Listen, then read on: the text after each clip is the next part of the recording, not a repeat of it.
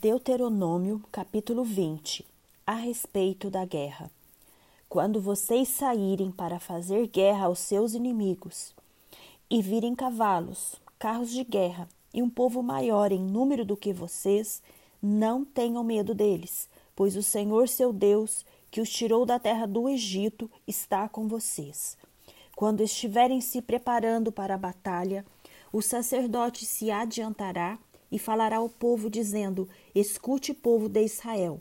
Hoje vocês estão se preparando para lutar contra os seus inimigos. Que o coração de vocês não desfaleça. Não tenham medo, não tremam, nem fiquem apavorados diante deles, porque o Senhor, o Deus de vocês, é quem os acompanha e vai lutar por vocês contra os seus inimigos, para que vocês sejam salvos. Os oficiais falaram ao povo dizendo: Existe aqui entre nós alguém que construiu uma casa nova e ainda não a consagrou? Vá, volte para casa, para que não morra na batalha, e outro tenha de consagrar a casa. Existe aqui entre nós alguém que plantou uma vinha e ainda não colheu as uvas? Vá, volte para casa, para que não morra na batalha e outro venha a desfrutar da vinha.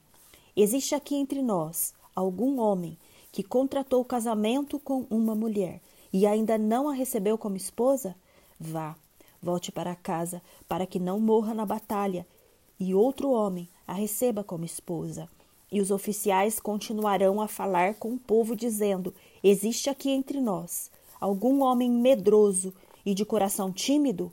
Vá, volte para casa, para que os seus irmãos não acabem ficando com medo também. Quando os oficiais tiverem falado ao povo, designarão os capitães dos exércitos para que fiquem à frente do povo. Quando vocês se aproximarem de uma cidade para lutar contra ela, apresente-lhe primeiro uma proposta de paz. Se a resposta é de paz e os moradores abrirem os portões todos, os que estiverem na cidade serão sujeitos a trabalhos forçados e passarão a servir vocês.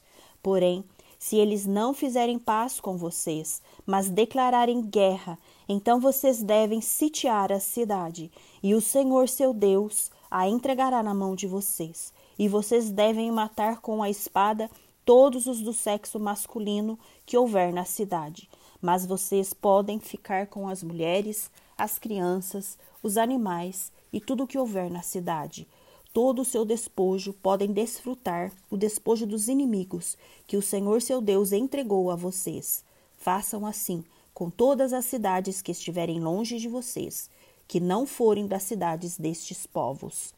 Porém, das cidades destas nações que o Senhor seu Deus lhe dá como herança, não deixem ninguém com vida. Pelo contrário, como o Senhor seu Deus ordenou, vocês devem destruí-las totalmente. Os heteus, os amoreus, os cananeus, os ferezeus, os heveus e os jebuseus, para que estas nações não ensinem vocês a fazer segundo todas as suas abominações que fizeram a seus deuses, pois vocês estariam pecando contra o Senhor seu Deus.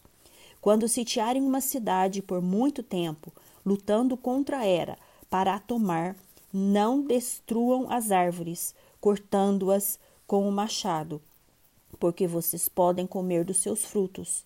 Por isso, não cortem as árvores. Será que as árvores do campo são pessoas para que sejam sitiadas por vocês? Mas as árvores cujos frutos vocês sabem que não são comestíveis, essas vocês podem derrubar e cortar, para que com elas cercar a cidade que está em guerra contra vocês, até que seja conquistada.